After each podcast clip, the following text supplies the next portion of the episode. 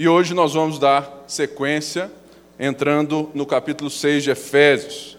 Abra aí a sua Bíblia, nós vamos falar um pouco daquilo que Paulo tem falado. Irmãos, eu tenho lido um livro sobre Paulo.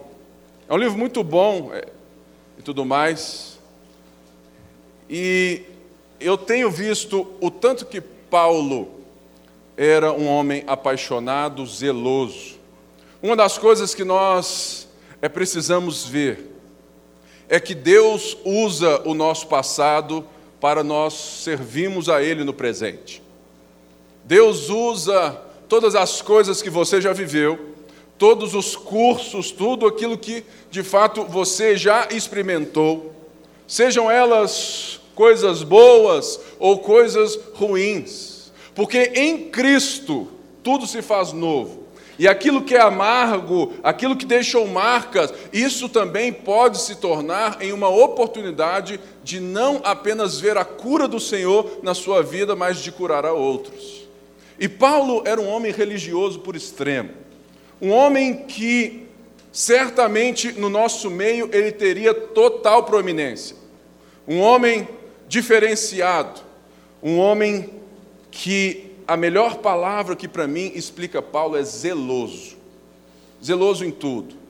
Paulo é do tipo do cara que se você chega para ele e conta aquela piadinha, ele olha para você e fala assim: aham.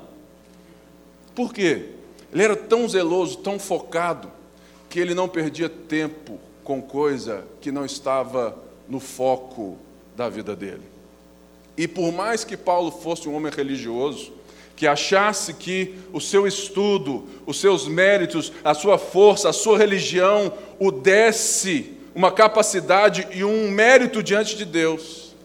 Esse mesmo zelo permanece com Paulo quando ele vê que tudo isso para a salvação é esterco, mas tudo isso continua sendo valoroso quando está no foco correto. Hoje eu vim é para cá, mas hoje eu tive a graça de Deus de ter um encontro com Deus bem cedo.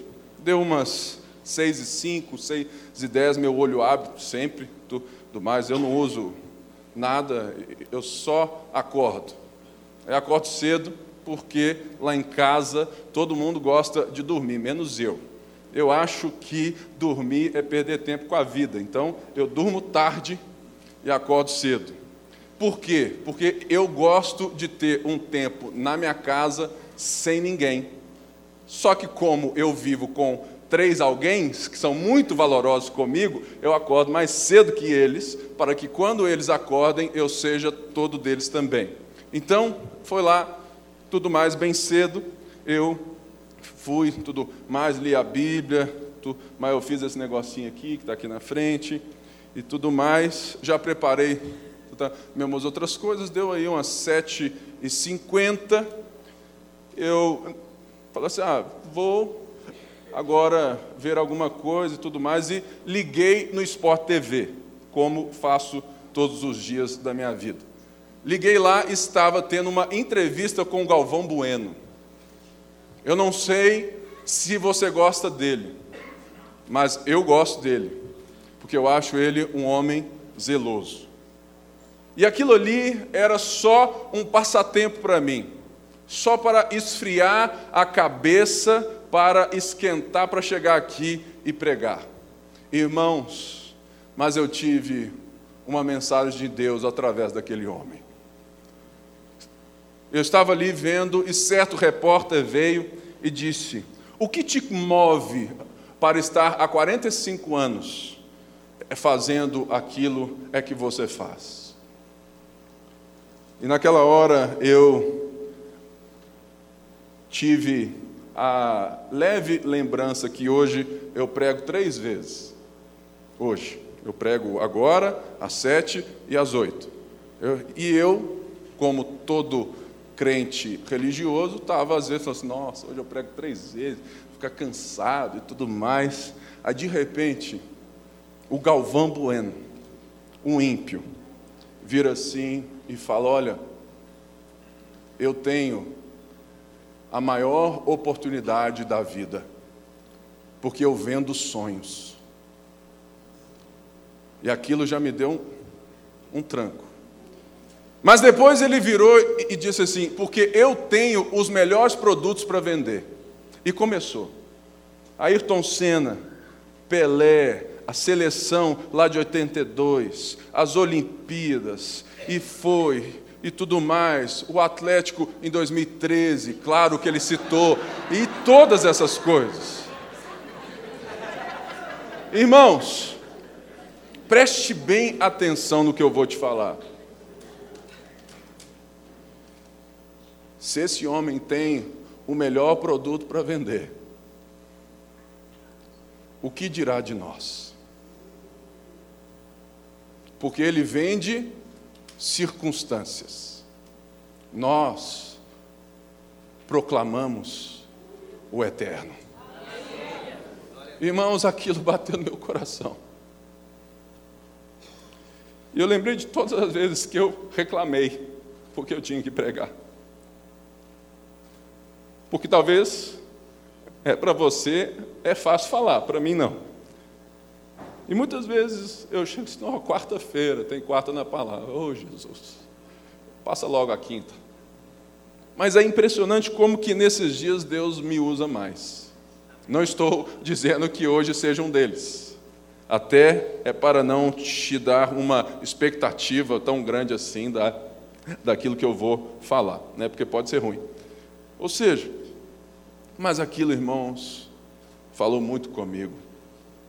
E nós estamos culto após culto, domingo após domingo, célula após célula, reunião após reunião. E será que você consegue ficar 45 anos como esse homem, sendo impetuoso, zeloso, tenaz, focado, vendendo sonhos e narrando cada vez mais? Eu tenho certeza que todo mundo aqui já chorou com esse homem.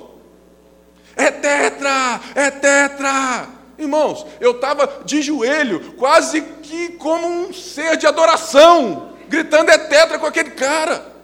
Mas quando a gente chega diante da palavra de Deus, quando a gente vai ler a Bíblia de dia, sabe, o leão se torna um gatinho. Muitas vezes nós somos tão bravos, tão capazes nas nossas empresas, nos nossos trabalhos mas quando nos aproximamos para conhecer a mensagem eterna de Deus, para deixar Deus falar conosco, querido, a religião toma conta do coração. O nosso problema não é a falta de Deus, o nosso problema é Deus no lugar errado. Nosso problema não é a falta de querermos Deus, porque todo mundo aqui quer Deus. Porque se você não quisesse, você não estaria domingo de manhã numa igreja evangélica. Mas, o que nos faz diferentes, e aquilo que Paulo vai nos chamar a atenção por toda a história e por todas as cartas, é que nós temos essa briga do pensamento religioso contra o evangelho de verdade. Eu conheço muita gente crente, e eu vejo o tanto que a religião ainda é a maioria no nosso meio. A religião, ela é simples. Ela pega um homem, ela pega uma mulher que quer a Deus, que acha que ama a Deus, mas usa, mas pega Deus como uma adição à sua vida. Eu sou um homem bom, pai de família, empresário, e eu vou adicionar Deus no meio disso tudo. E vou dar a Deus aquilo que eu acho que Deus merece. Ou seja, a religião adiciona um valor ou uma regra à minha vida, mas na religião a vida continua sendo sua. Por quê? Porque ela diz a respeito daquilo que você faz para Deus e não daquilo que Deus fez por você. Mas nós estamos vendo Efésios, e Efésios diz respeito de um plano, de um propósito, de uma mensagem, de algo que transformou a nossa vida, que se chama o Evangelho. O evangelho, diferente da religião, ele transforma a minha vida e me dá uma nova perspectiva. Ou seja, aquilo que a religião me adiciona como parte, o evangelho transforma a parte por inteira. E é isso que Paulo vem falando em Efésios 1, quando diz que, olha, Bendito seja o Deus, Pai do nosso Senhor Jesus Cristo, que nos abençoou com todas as bênçãos espirituais nas regiões celestiais. Ou seja, Paulo está dizendo do Evangelho. O Evangelho que no capítulo 1 foi dito e muito bem escolhido por Paulo numa breve síntese que vai sendo melhor exposta em Romanos, mas é uma síntese profunda, sabe? É aquela feijoada do mineiro sabe, que é tão boa, tão boa, tão boa, que tem até rabinho de porco. Aí sabe aquela bem cheia de coisa? Porque eu, irmão, eu, eu gosto de feijoada light. Rabinho de porco, esses negócios, eu nem coloco a concha. Mas Paulo é raiz, eu sou Nutella. Mas o nosso texto é de Paulo, porque se fosse de Pito, estava todo mundo perdido. Mas Paulo diz: olha, que o plano de Deus alcançou o nosso coração, porque Deus nos escolheu antes da fundação do mundo, antes de que tudo pudesse ter qualquer chance de você dizer que houve uma circunstância que o fez escolher. Mas não, Deus diz que ele escolheu antes da fundação do mundo e em Cristo ele faz a sua obra e nos cela por meio do Espírito. O capítulo 12 diz que esse evangelho nos transformou de tal maneira que faz com que o nosso orgulho, o nosso ego, que era construir esses impérios, que era construir, que era vender essas, sabe, essas coisas, ou, ou seja, era vender as coisas para os outros e não proclamar. Esse império ruiu porque agora nós somos capazes de olhar um para o outro, seja ele judeu, gentio, seja ele branco, preto, rosa, azul, seja ele de qualquer cor, qualquer raça, qualquer posição social, o Evangelho vem e fala assim: agora todo mundo é um em Cristo. E no capítulo 3, ele diz que esse é o grande mistério. Que Deus está fazendo uma nova sociedade, que Deus está promovendo um novo povo e que Deus dá a esse povo uma nova perspectiva das coisas. Portanto, ele diz no capítulo 4, ele nos chama no 4:1 e diz assim: Olha, como prisioneiro no Senhor, rogo-lhes que vivam de maneira digna da vocação que receberam. Ou seja, vocês evangélicos, vocês devem viver a partir daquilo que os alcançou, ou seja, a mensagem de Cristo, o amor de Cristo, a obra de Cristo, a boa notícia, o Evangelho. O Evangelho não pode ser parte da sua vida no domingo. Se ele não for na segunda, ele não é Evangelho para você. Ele é apenas uma religião. O Evangelho, ele torna a sua vida, ele lhe dá uma nova perspectiva em relação às coisas. E Paulo começa a ensinar sobre três esferas da nossa vida que foram criadas antes da queda. Três coisas que todo mundo nasceu, que Deus criou e disse que era muito bom. A primeira delas foi o casamento. Aleluia. Irmãos, casar é bom demais, mas casar mal é extremamente o oposto do bom demais, não é verdade? Mas não há nada que Cristo não possa transformar. Isso é verdade também. Então, Paulo nos ensina a partir de outro verso, que é norteador dessa palavra de hoje também, que é Efésios 5, 21. Sujeitem-se uns aos outros no temor do Senhor. Por quê? Porque o Evangelho me dá a humildade do Cristo que anunciou o Evangelho, porque ele, sendo Deus, não julgou o, fa o fato de ser Deus algo que, que ele deveria se apegar, ou seja, ele se sujeitou. E ele nos ensina, e mais uma coisa que hoje eu respondi.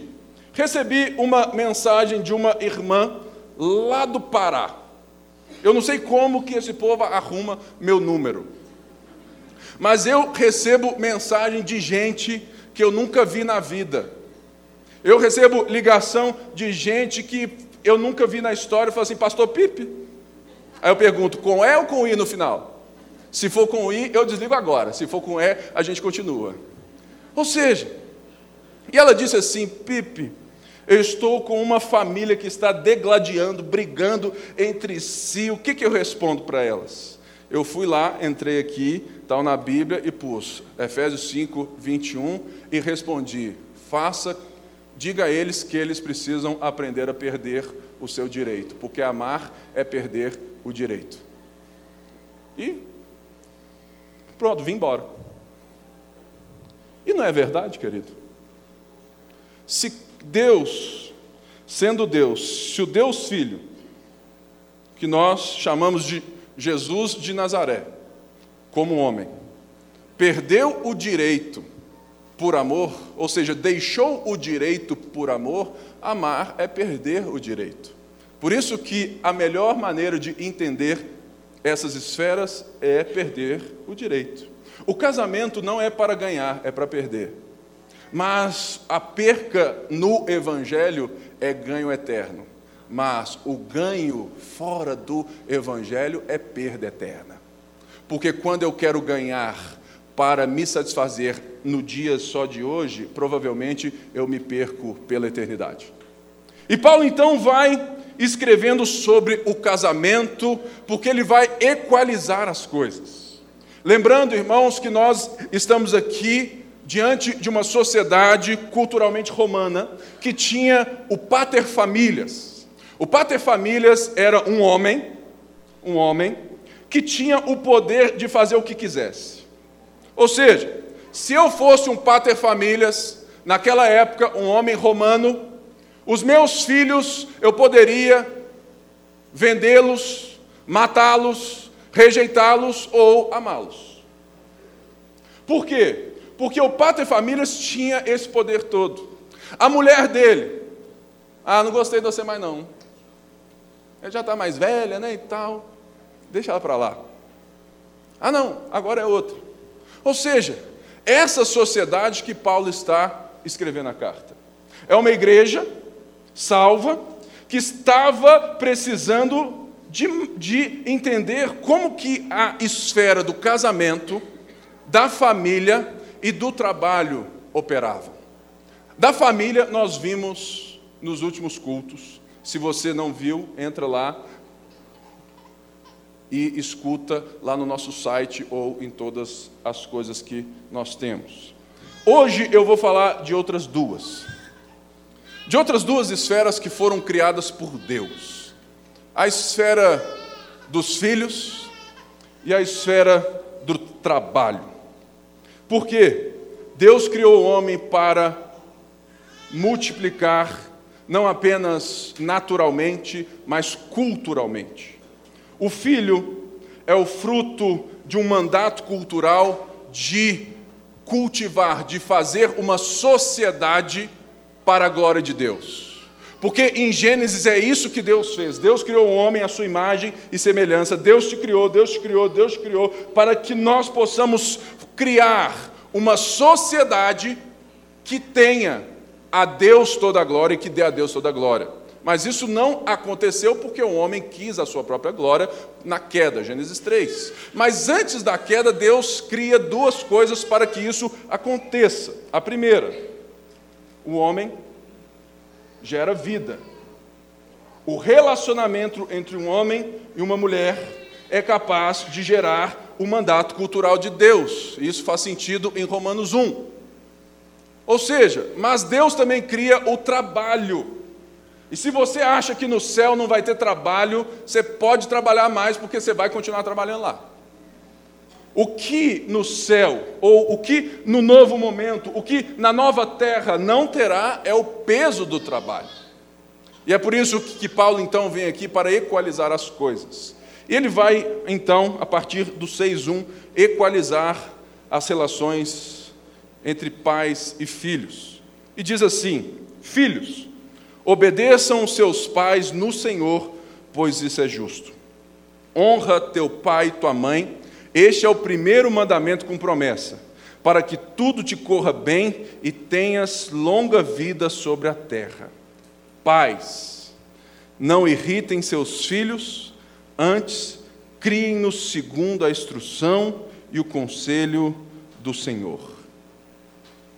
Esse texto tem duas palavras fundamentais, que é obediência e honra. No nosso momento da nossa história, obediência sempre está ligado a algo pesaroso, por causa do pecado. Mas, por isso que Paulo, filhos, obediência a seus pais no Senhor. Porque a primeira coisa que Deus nos criou para ter essa relação parental é que essa relação aconteça nele, no próprio Deus. Para que abusos não aconteçam e abandonos também não. A obediência, e eu vejo como que Paulo escreve. Por quê? Ah, de fato, irmãos, aquilo que Paulo fala no começo de cada esfera lá do casamento, mulheres, sejam submissas. Aí com certeza ela já tem toda a ideia da cultura romana na cabeça. Aí o Paulo vem, afirma aquilo que é correto e equilibra com aquilo que é uma quebra de paradigma. Mas a primeira coisa que é uma quebra de paradigma é Paulo se referir aos filhos, quando os filhos não tinham valor nenhum. Só Paulo escrever aos filhos numa cultura romana onde filho não tinha nada, filho e mulher não tinham valor algum, já mostra que Paulo está interessado em recontar, em reequalizar, em trazer à tona uma nova perspectiva onde os filhos voltam a um papel importantíssimo na história. Então, a primeira coisa que nós temos que entender é que a obediência ela é natural. Porque em todas as culturas da vida, todas as religiões e seitas ou a falta delas, é muito comum, porque é natural que os filhos obedeçam aos pais porque foram os pais que criaram os filhos. Se você olhar para a cara do Jimmy e da filha dele agora, você fala assim: é filha dele. Se você olha para o André, meu filho, e olha para mim, você fala assim: é filho dele. Por quê? porque é justo, é natural, e isso faz parte de um ciclo natural. Até os animais, até os filhotes de animais obedecem o círculo, a história, a expectativa dos seus pais.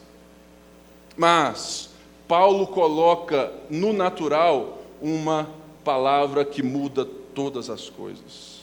Obedeçam os seus pais no Senhor porque o Evangelho é o que traz às nossas vidas algo que pode nos dar novamente uma nova vida, uma nova ótica sobre aquilo que é a relação verdadeira entre o pai e um filho. Porque no Senhor implica que, da mesma maneira que o filho obedece ao seu pai, todas as pessoas no Senhor obedecem ao pai. E isso faz com que todo abuso ou abandono ganhe uma nova mensagem e um novo puxão de orelha. O nosso problema é justamente a superproteção ou o super abandono. É quando eu quero proteger meu filho demais e eu acabo que eu não o doutrino, não o ensino, não o amo demais. Superproteção aos olhos da palavra de Deus, é falta de amor pelo filho e muito amor próprio. Porque eu quero que o meu filho se pareça e quero que ele não tenha qualquer coisa, porque eu não quero ter problema. Você querer que seu filho seja parecido com você é muito legal, mas você querer que seu filho viva a sua vida porque você não viveu é desumano. Por quê? Porque aquilo que Paulo está dizendo é que a honra também, ela é justamente que os filhos devem obediência no sentido de que eles precisam entender que Deus constituiu os pais para que os pais os nutram, que eles os encaminhem, que eles mostrem o caminho, mas não para que o caminho do filho seja o caminho dos pais no sentido de que a honra vem justamente para adicionar e completar isso. Honrar é amar, respeitar, servir e cuidar. Honrar e obedecer é entender que no Senhor, aquilo que nós estamos muitas vezes perdidos, a nossa forma de criarmos nossos filhos, que, irmãos, se tem coisa difícil é, é criar menino. É muito mais fácil ser pastor do que ser pai. Não é verdade? É muito mais fácil ser empresário, médico, músico do que ser pai. É muito mais fácil. Por quê? Porque os nossos filhos, eles recebem da nossa vida não apenas daquilo que eu falo, mas daquilo que eu vivo.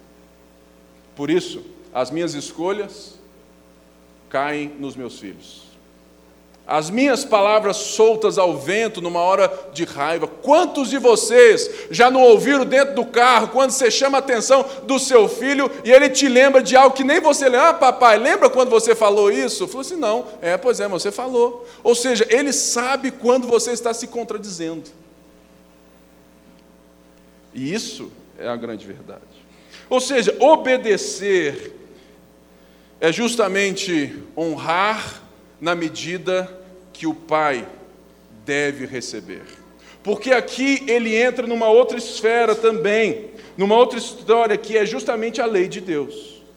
Por que que Deus tem o primeiro mandamento como promessa honrar pai e mãe? Porque Deus criou a família como a célula primária de uma sociedade para a glória de Deus. Por isso, quando as coisas andam na forma certa, quando os filhos respeitam o pai, quando eles amam os pais, quando eles veem nos pais uma direção, quando eles veem nos pais um norte, eles têm um norte para, de fato, perpetuar na sociedade. Esse texto tem tudo a ver com a criação de Deus. Por quê? Porque a criação de filhos tem tudo a ver com a implantação, a plantação de uma nova sociedade, de uma perpetuação do discipulado. Imagine se todos nós pais, que não temos tempo para ir numa célula, fizéssemos um culto doméstico em casa. Por quê? Porque o que Paulo está equalizando aqui é justamente a relação de discipulado. Discipulado não é uma relação entre um pastor e uma ovelha. Discipulado, no, nos escritos de Moisés, Deuteronômio 6, de 4 a 9, é uma relação familiar de pai para filho. Por isso que Paulo está restabelecendo toda essa ordem. Por quê? Porque numa cultura onde o autoritarismo impera, é justamente a resposta desses filhos à rebeldia. Então Paulo fala assim: opa, é nem autoritarismo e nem abandono e nem rebeldia. E ele traz a palavra e diz: olha, quando vocês estão equilibrados nessa honra, nessa promessa, existe uma vida a longo prazo. Se você quer ver pais que formaram bem seus filhos, veja o resultado no filho dos filhos. Por quê? O discipulado verdadeiro, ele perpetua. Ele está sendo feito mais e mais. Os valores estão presentes. É por isso, irmãos, que hoje nós temos o oposto da sociedade romana. Na sociedade romana era o pater familias, o pai todo-poderoso, o poderoso chefão. E ele vinha assim: nasceu uma filha sua, menina, não quero não. Nasceu um filho, nossa, esse eu não quero não. Não, ah não, esse eu quero. Nós hoje vivemos um outro extremo. O nosso extremo é da superproteção, porque nos falta tempo.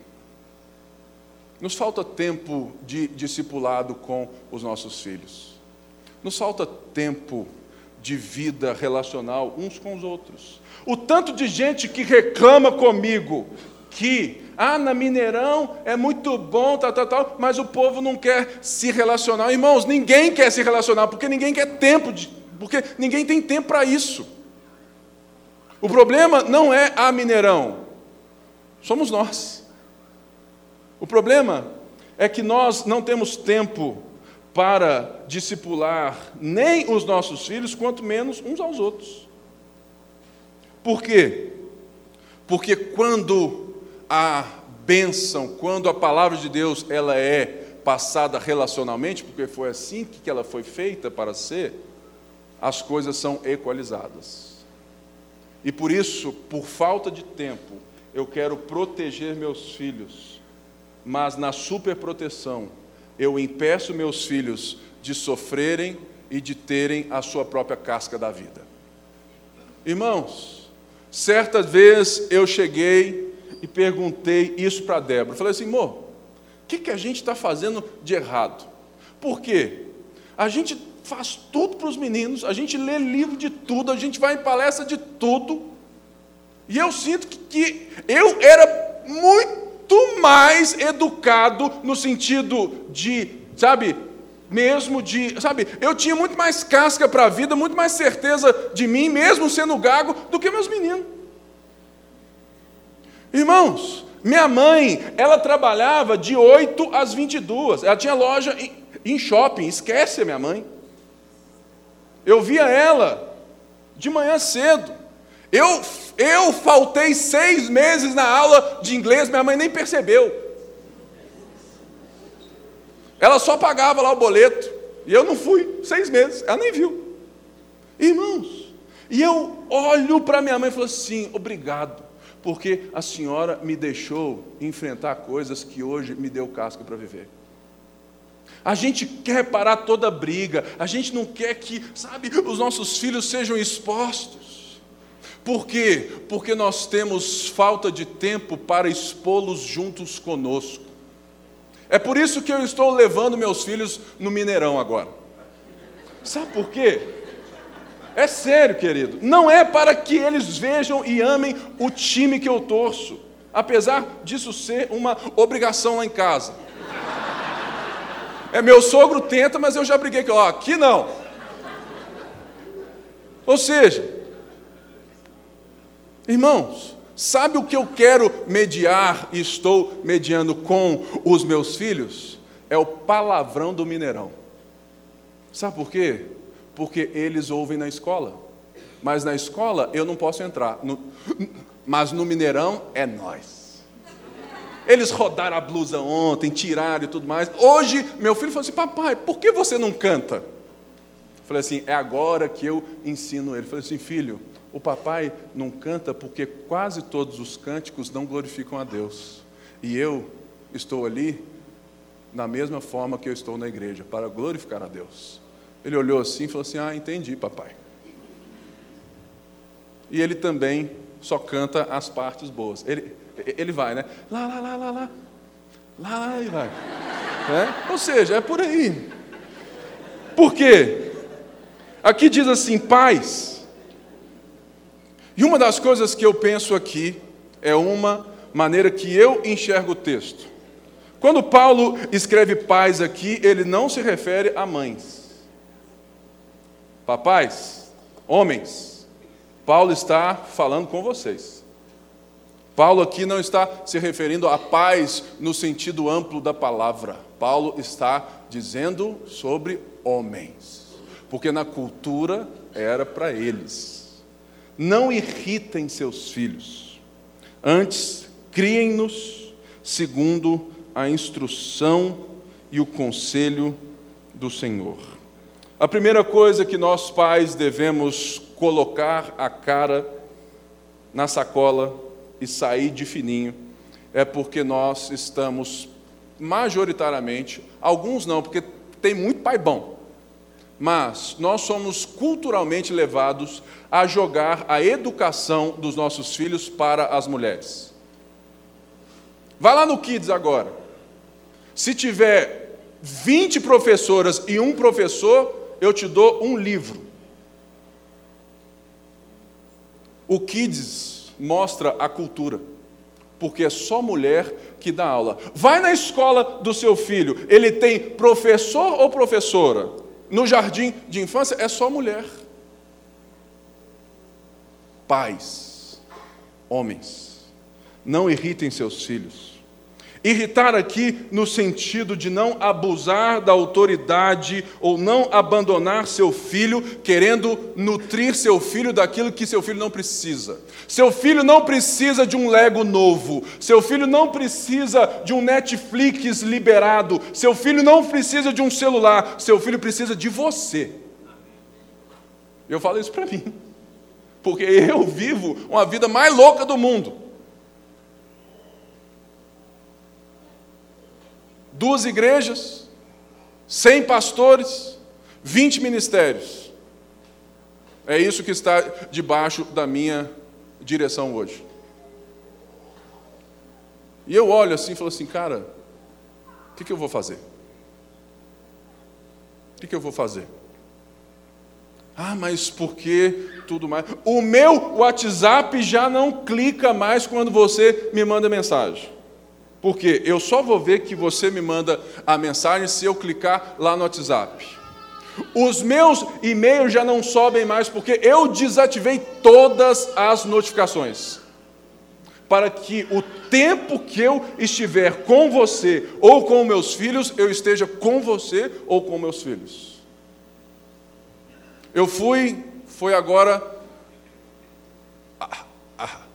agora na quinta-feira, festinha de criança. Eu já gosto, né? Porque tem doce, então eu já fui. Eu não levei o celular, deixei em casa.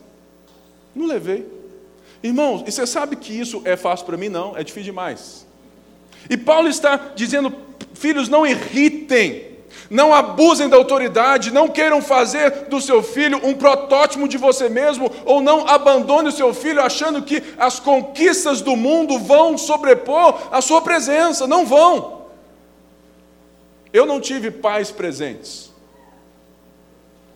mas eu tive a medida certa na hora certa. E a gente acha que também muita presença é muita educação. Deixa eu contrabalancear isso aqui. Irritar os filhos também está na superpresença. Se seu filho não estiver saindo para trabalhar, se seu filho não estiver passando por momentos difíceis, se você não viver com seus filhos esse momento, seu filho vai achar que a vida é um mar de rosa. Irmãos, meu filho Henrique a gente disse para ele que fazer uma festa no salão, que era 10 mil, era caro demais para nós. E sabe de uma coisa? A gente tem dinheiro para pagar. Mas eu quero que ele não tenha festa e que ele continue achando que é caro para nós. Porque é caro, é caro para todo mundo. Mas pode não ser caro para alguns. Ou seja, eu posso ir e fazer um esforço e, sabe, e falar, poxa, tem uma festa de, de 10 mil reais para o meu filho. Mas eu quero que ele tenha a festinha dele menor, com todo amor, mas ele falou assim: puxa vida, meu pai não teve dinheiro para pagar.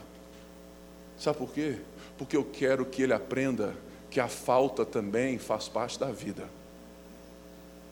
Eu quero que ele aprenda que o papai saiu para trabalhar e vai chegar tarde, porque é assim que a vida ocorre mas que quando o papai chegar, e isso é a minha luta, é que vocês não existam para mim quando eu entro na minha casa.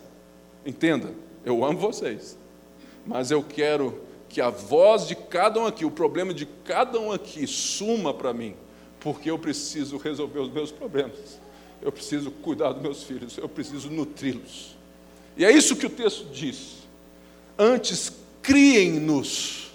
Essa palavra criem é nutrição. Ou seja, o pai tem que nutrir o filho. Nutrir com o quê? Com a instrução e o conselho do Senhor. Sabe, irmãos, nem vai dar tempo, né?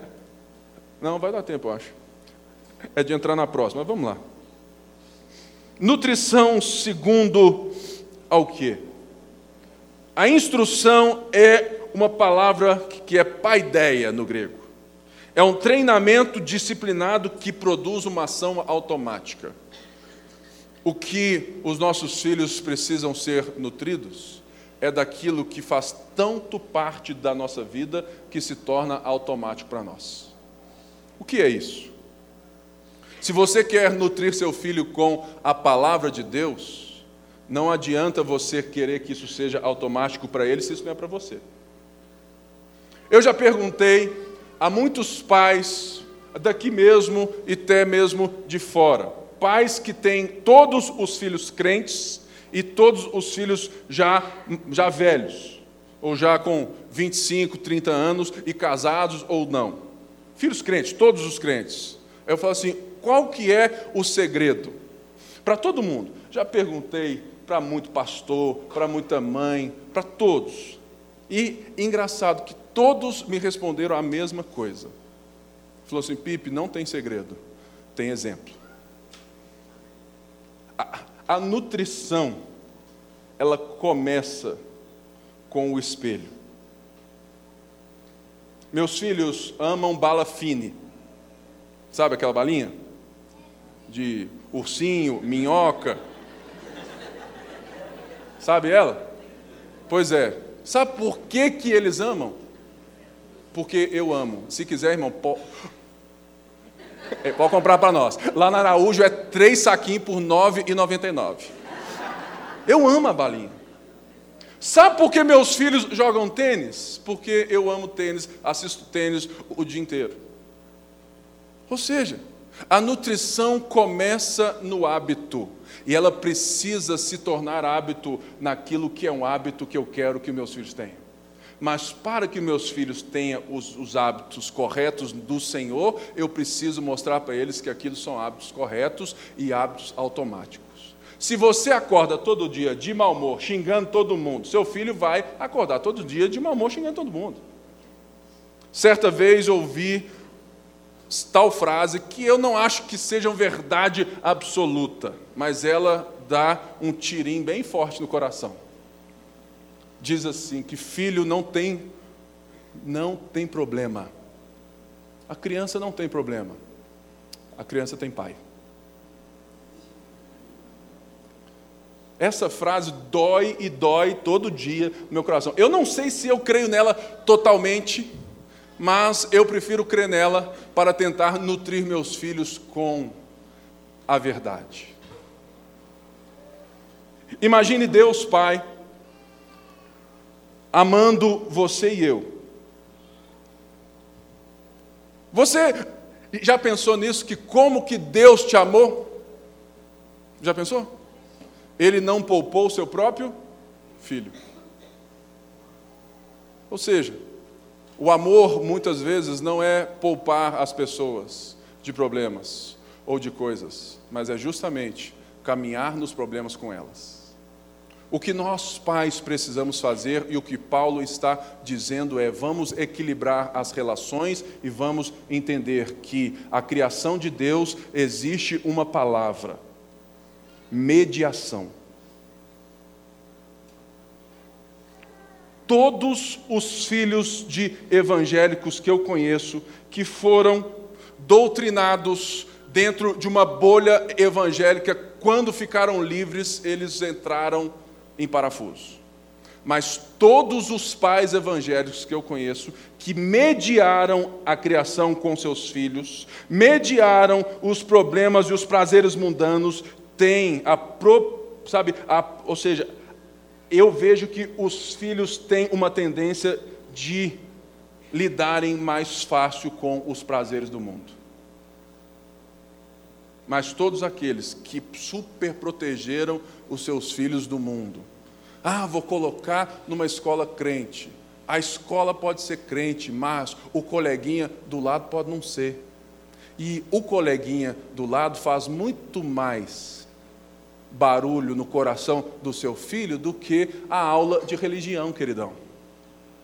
Ou seja, a gente não precisa de uma igreja crente, de uma escola crente, a gente precisa de pais crentes. Irmãos, o Kids aqui é super bem falado, né? E tudo mais. Todo mundo liga para cá, ah, eu quero saber o que vocês fazem.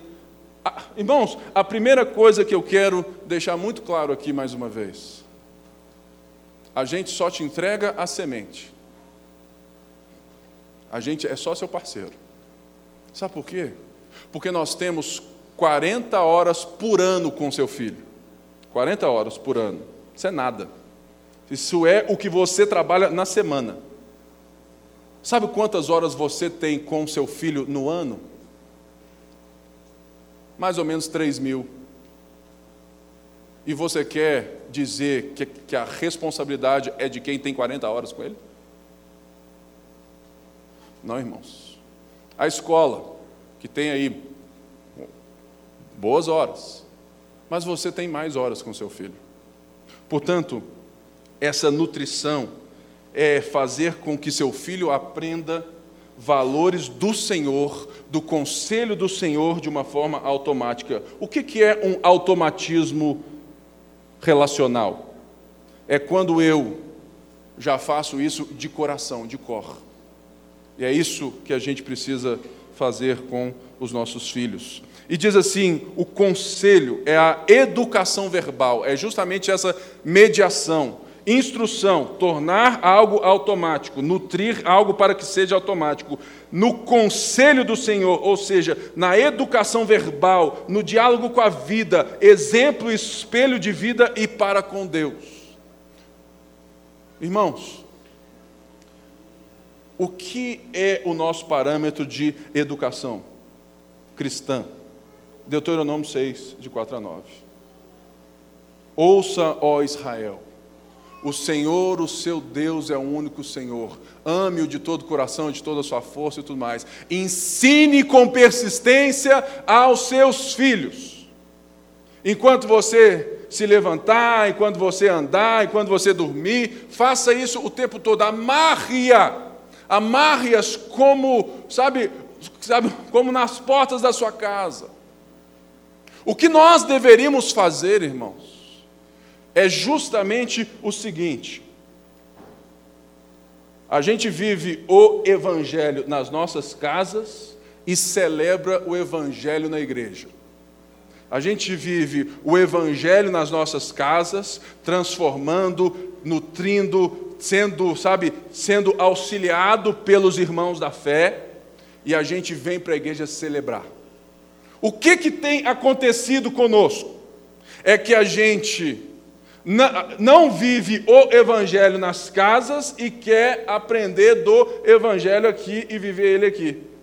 Mas aqui, querido, é só o reflexo daquilo que, que de fato você é.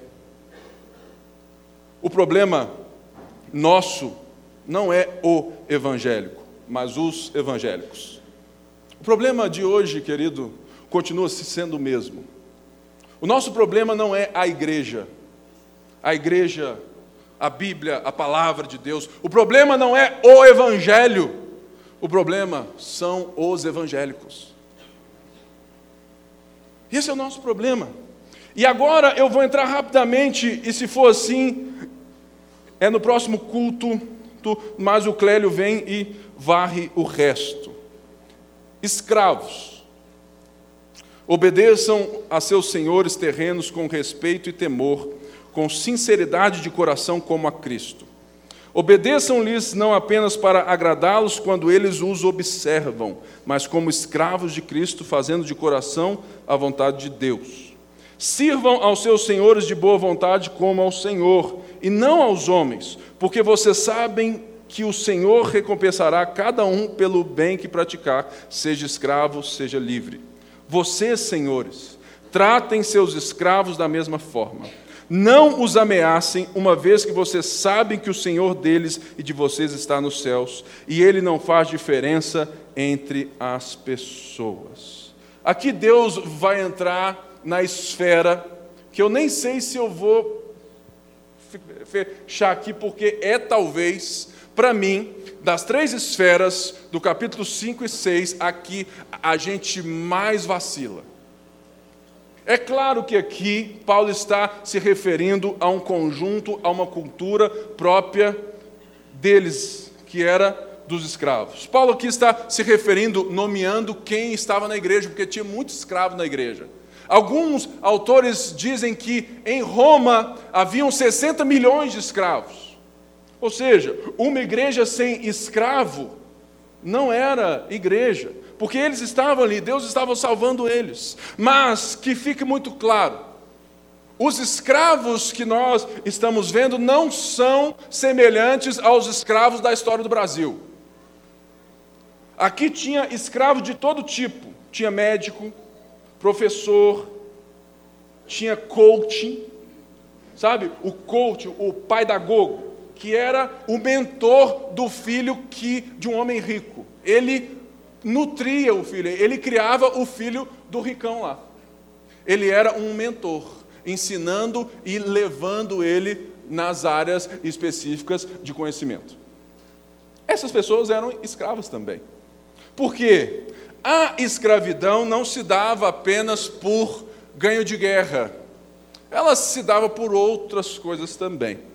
Então aqui nós tínhamos escravos que eram, sim, pessoas de pouca instrução, mas nós tínhamos também escravos que eram escravos tratados a pão de ló, porque eles tinham muito valor. Ou seja, um cara que, é que tinha um médico escravo, irmãos, ele não era doido de tratar mal. Por quê? Porque ele sabia o valor que aquele cara tinha para usar com a sua família. Mas essa relação é uma relação que também se vale para nós hoje. Mas antes, lembrando que talvez você nesse texto se pergunte por que Paulo não levantou a voz para a abolição da escravatura. Essa pergunta tem que ser feita. É justamente porque o evangelho ele não transforma de fora para dentro. Quem faz isso é religião. Ele transforma de dentro para fora. Se Paulo levantasse uma bandeira que não fosse a bandeira do Evangelho, Paulo iria começar um derramar de sangue sem fim. A sociedade não estava pronta para isso e o Evangelho não propõe isso. O Evangelho não propõe liberdade às custas de sangue, porque o sangue já foi derramado. Por isso que sim, foi o cristianismo que culturalmente alcançou a abolição da escravatura.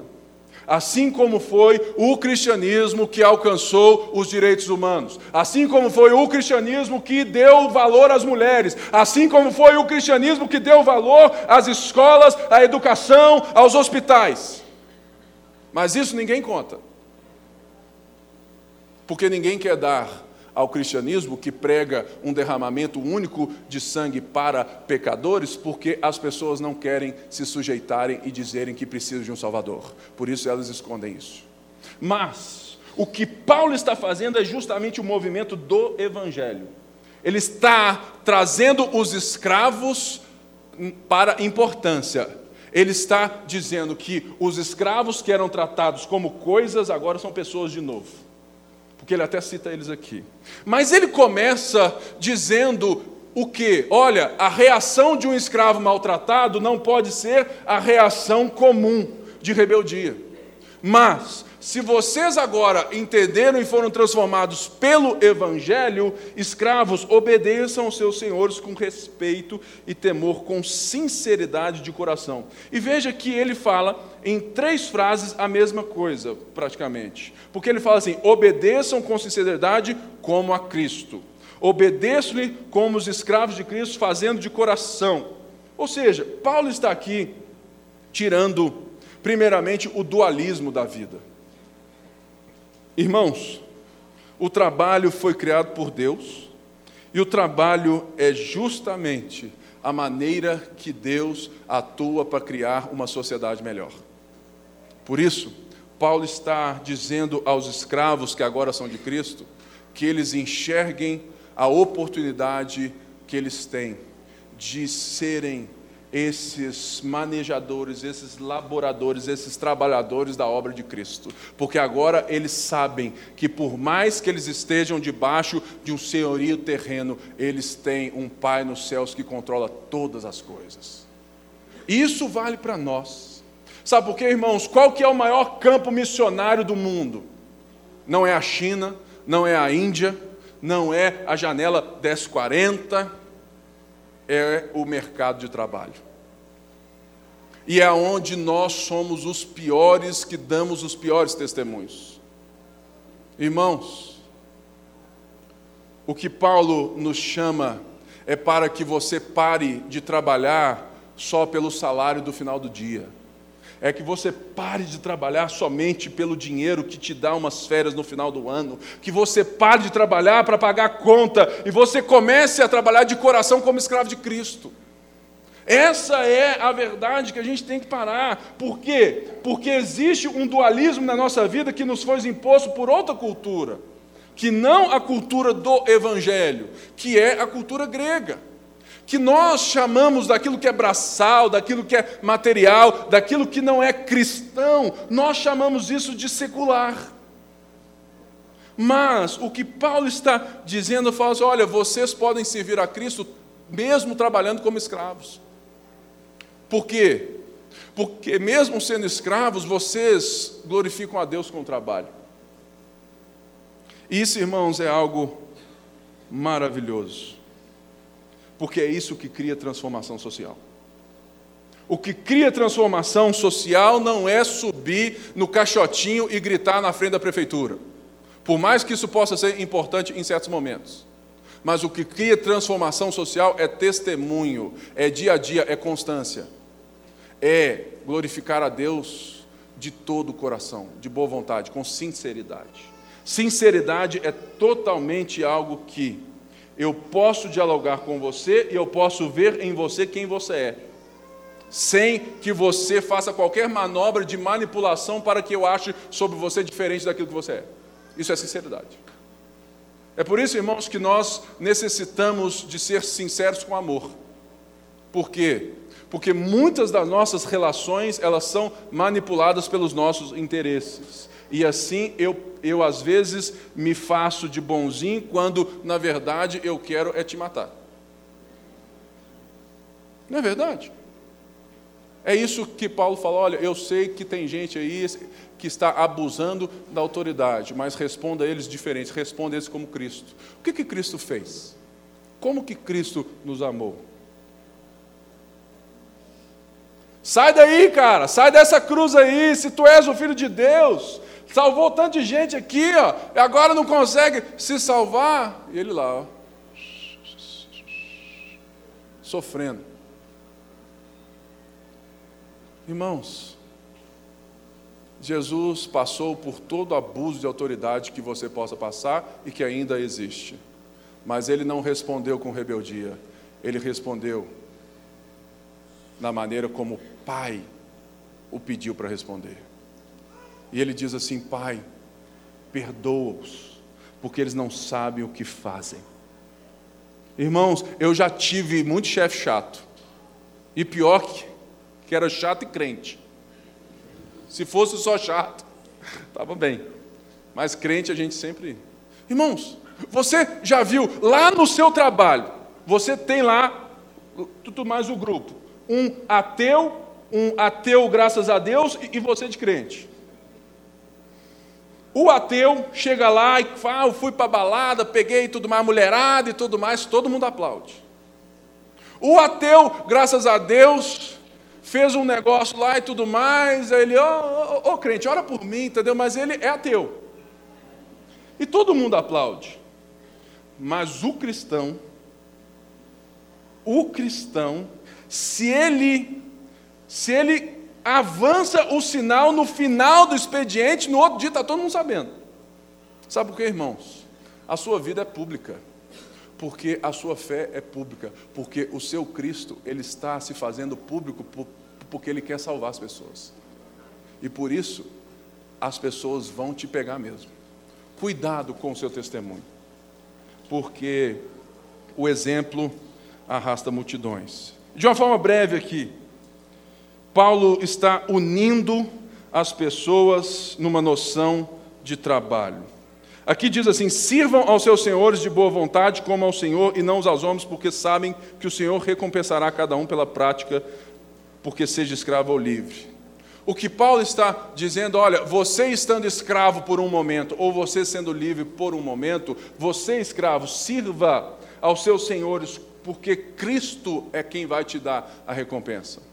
Existe um galardão, existe um prêmio, que eu não sei muito bem falar qual é, porque não é muito claro na Bíblia para mim, mas existe uma recompensa para aqueles que vivem como Cristo na sociedade. E aqui Paulo une. Essa recompensa não é só para quem é escravo e viveu como escravo diante dos seus senhores terrenos. Não, essa recompensa é para escravo e livre, é para todo mundo. E por isso que ele fecha e diz: Vocês, senhores, vocês, donos, tratem seus escravos da mesma forma. Ou seja, tudo isso que eu falei, servir de boa vontade, de coração, com sinceridade, façam vocês também. Não oprimam, não abusem, deem a eles a igualdade de direito. O que Paulo está dizendo aqui, falou assim: olha, escravo e livre são iguais. São iguais. Ou seja, não os ameacem. Irmãos, a gente adora ameaçar os outros, né? É impressionante.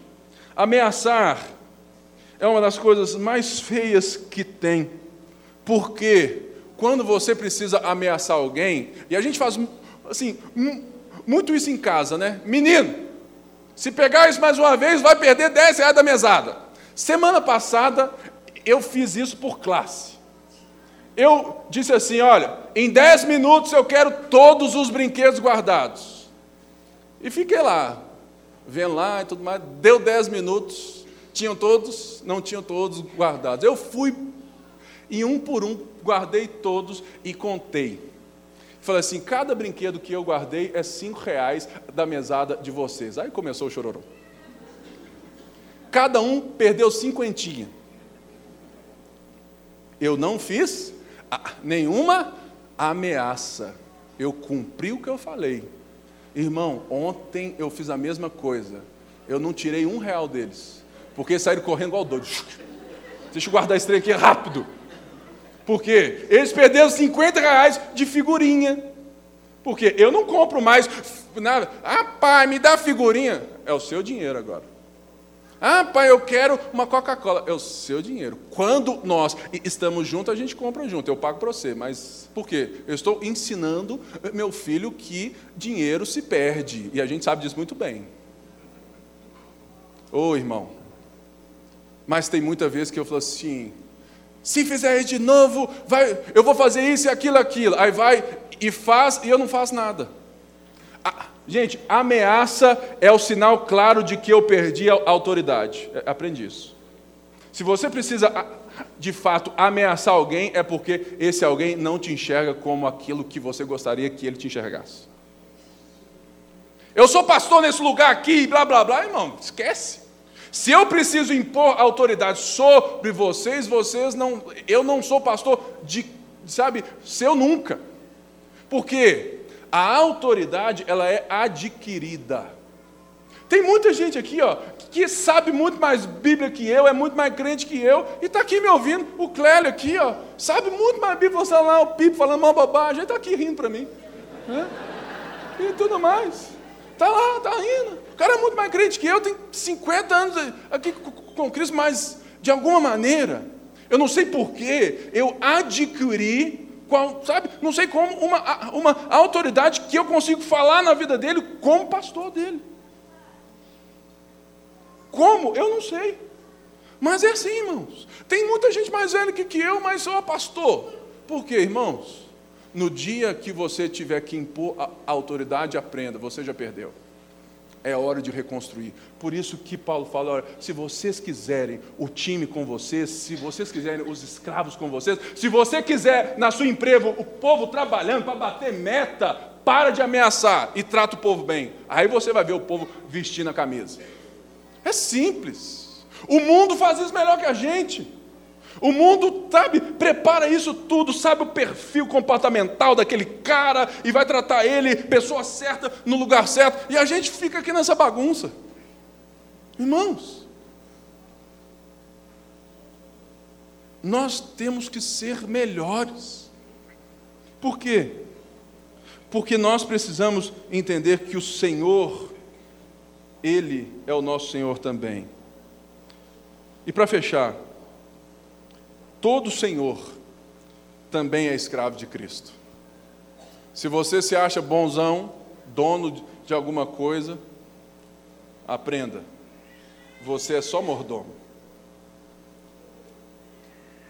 É, teve um dia que eu estava assim, muito triste e tudo mais. Falei assim, nossa, está cansado e tudo mais, o negócio aqui está bem difícil, né?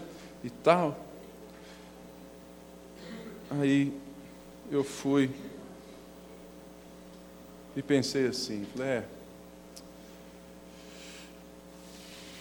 E lembrei lá, lá da frase, lá do pastor Márcio. Querido, o que nos cansa não é ser pai, o que nos cansa não é ser marido, o que nos cansa não é ser empregados, o que nos cansa é o pecado. O pecado que destrói todas as relações é o nosso orgulho diante do outro, é a nossa forma de ver o outro errado. É isso que cansa. Porque o trabalho foi feito por Deus, a família foi feita por Deus, o, casamento foi feito por Deus, aleluia. O que cansa é que nós nos portamos nessas relações querendo devorar uns aos outros. E a gente ainda põe bem alto a música do Lulu Santos, né? E achando que somos os pensadores. Eu vejo a vida melhor no futuro. Eu vejo isso por cima do muro de hipocrisia. Ou seja, eu sou o pensador, eu sou o livre. Aí você canta, vamos viver tudo que há para viver, vamos nos permitir, irmão. Você é o mais escravo dos seus desejos que todos os outros. Você acha que você pensa sozinho, você está sendo o mais pensado de todos.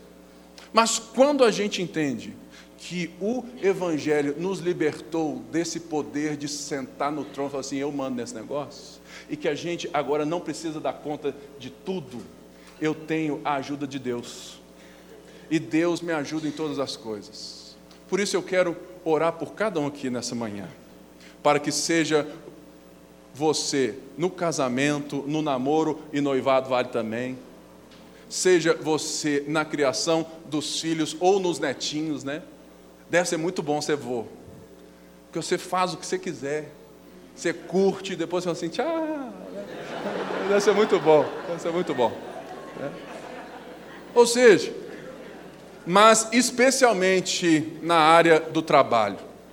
Irmãos, o trabalho, o nosso trabalho precisa proclamar Cristo. As nossas empresas, os nossos cargos públicos. Eu sei que tem muita gente aqui que trabalha em todas as esferas da sociedade. Cara, se a gente viver isso nessas esferas, vai dar certo. A gente vai chegar, Deus vai ser glorificado.